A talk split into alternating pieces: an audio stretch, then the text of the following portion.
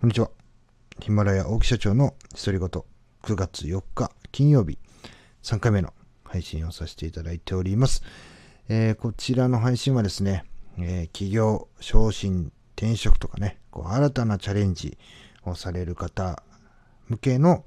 えー、お話っていうのをさせていただきまして、一つでもね、私のお話ししてしていることが糧になっていただければという思いでですね、毎日毎日配信をしております。え、さて3回目はですね、どういった話をするかと言いますと、えー、芸術家の怒りを抑えてはいけないというような話をね、させていただきたいと思います。これはですね、中村獅童さんの奥さんですね。で、奥さんが、ね、中村獅童さんのお母さんに対して、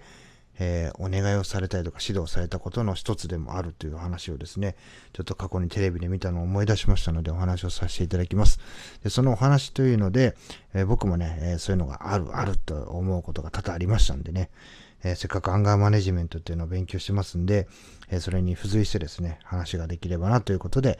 え今回の配信は、え怒りを抑えないというね、話をしていきたいと思います。で、これどういうことかと言いますと、え例えばね、何かでね、カッとこう指摘を受けたりとかって怒った時って、どんな指摘かというと、えー、ね、いついつやるっていうのにまだこれやってねえのかとかね、えー、そういう、これいつ、いつやるのとか遅くないとかね、えー、そういうようなものがパッとこうね、そういう言葉に対して怒りの感情がパッとこう湧いた時っていうのはですね、普段のね、3倍から5倍ぐらいのスピードが出るんですね。あと集中力ものすごい集中します。で、パパパパッと終わらせてどうだってね、で、それをね、じゃあ常日頃やれよって言ってもできないんですよ。だからね、そういう時にだけね、ものすごい集中力を発揮するんですよ。切れた時だけ。でね、えっ、ー、と、芸術家っていうのは、なんかそういうものだから、えっ、ー、と、怒りをね、え、反応したりとか抑え込もうとしたりしてはいけないと。もうそのままね、怒らせておきなさいと。で、ことが終わればね、頭が冷えて、えー、何事もなかったかのような日常に戻るから、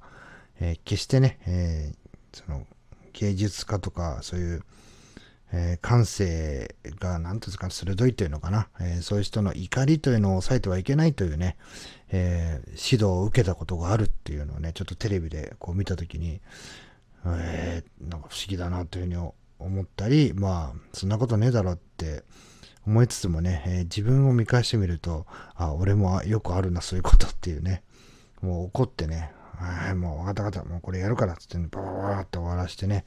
え普段の本当に、普段だったらもっと時間かかってるのに、ああ、やってみたらすぐ終わったじゃん、みたいなね。そんな経験たくさんあったんで、えー、まあ僕、私はね、芸術家ではありませんが、えー、芸術家の人はね、怒りをね、抑え、抑え込んではいけないと。解放させてあげなきゃいけないというようなね、えー、指導をして、えスピードとか、えそういうね、なん、なんていうんですかね、あの、スピードと集中力を、ま、増したりすることを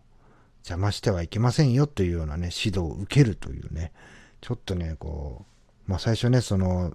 えー、中村獅童さんの奥さんもね、えー、最初はね、もうストレス溜まって、え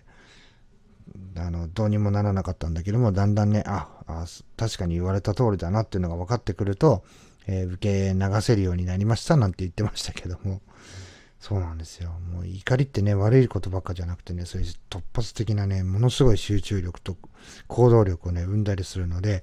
まあそこをね、こう他人に迷惑をかけないようなやり方でね、うまいことできないもんかなっていうのをね、ちょっとこれから勉強していきたいなというふうに思っております。えー、本日3回目はですね、怒りを抑え込めないとかね、えー、ちょっとそういう話をさせていただきました。えー、毎日毎日ネタが切れるまで配信しております。えー、たくさんの方に聞いていただいて一つでも、えー、糧になるようなお話っていうのをさせていただきたいなという気持ちでやらさせていただいてます。えー、またね、え、次回の配信もよろしくお願いいたします。明日からアンガーマネジメントファシリテーターの講習受けてきますんで、え、皆さん応援のほどよろしくお願いいたします。それではまたさよなら。